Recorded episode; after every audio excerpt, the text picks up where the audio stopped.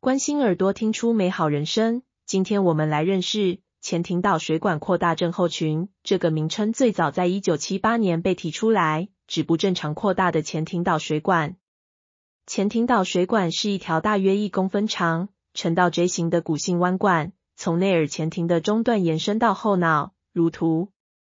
由于有前庭岛水管扩大的患者，还常伴随其他的内耳异常，如内淋巴囊扩大。耳蜗发育不全，故以症候群称之，Large Vestibular Aqueduct Syndrome（LVAS） 或 Enlarged Vestibular Aqueduct（EVA）。听觉相关问题部分，LVAS 患者大多有感音型听力损失，约占感音型听损的一成，女生的发生率高于男生。部分 LVAS 患者有低频混合型听损，不过仍有少数个案在出生时听力正常，经过一段时间听力才开始下降。造成听力损失的机制仍不明，可能与内耳淋巴液流动异常有关。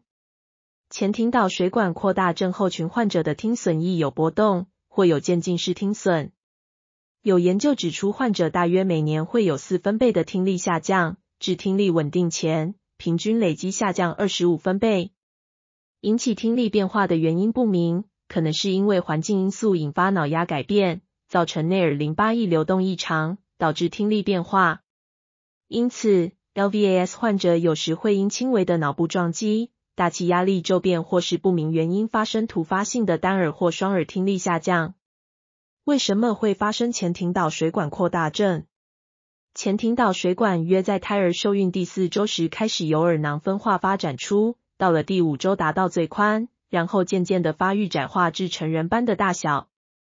导水管在胚胎五周大时，如停止发育，就无法窄化至正常大小。但也有学者认为是在出生后因不正常的发展而造成导水管扩大。近年来，前庭导水管扩大症候群被发现与 PDS 基因变异有关。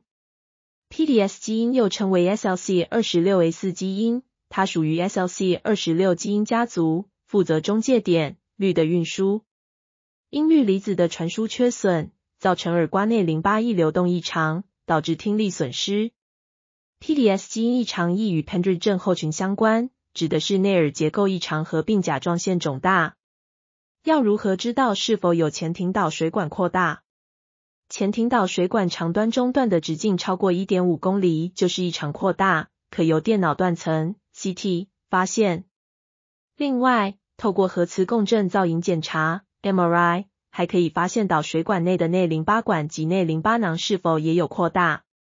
我的小孩有前庭导水管扩大，要如何避免听力变化？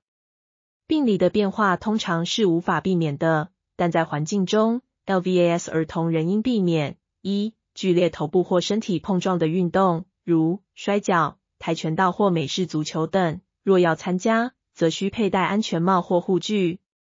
二剧烈压力变化的活动。如云霄飞车、自由落体、潜水、高空弹跳、大型充气式溜滑梯或弹跳床。三、吹奏大量送气的乐器，如法国号、小喇叭。前庭岛水管扩大患者听力变化时，该如何处理？当听力下降时，应紧速就医。除了确切掌握孩子的听力变化外，医师会针对个别情形决定是否使用药物或其他治疗。就没有恐惧，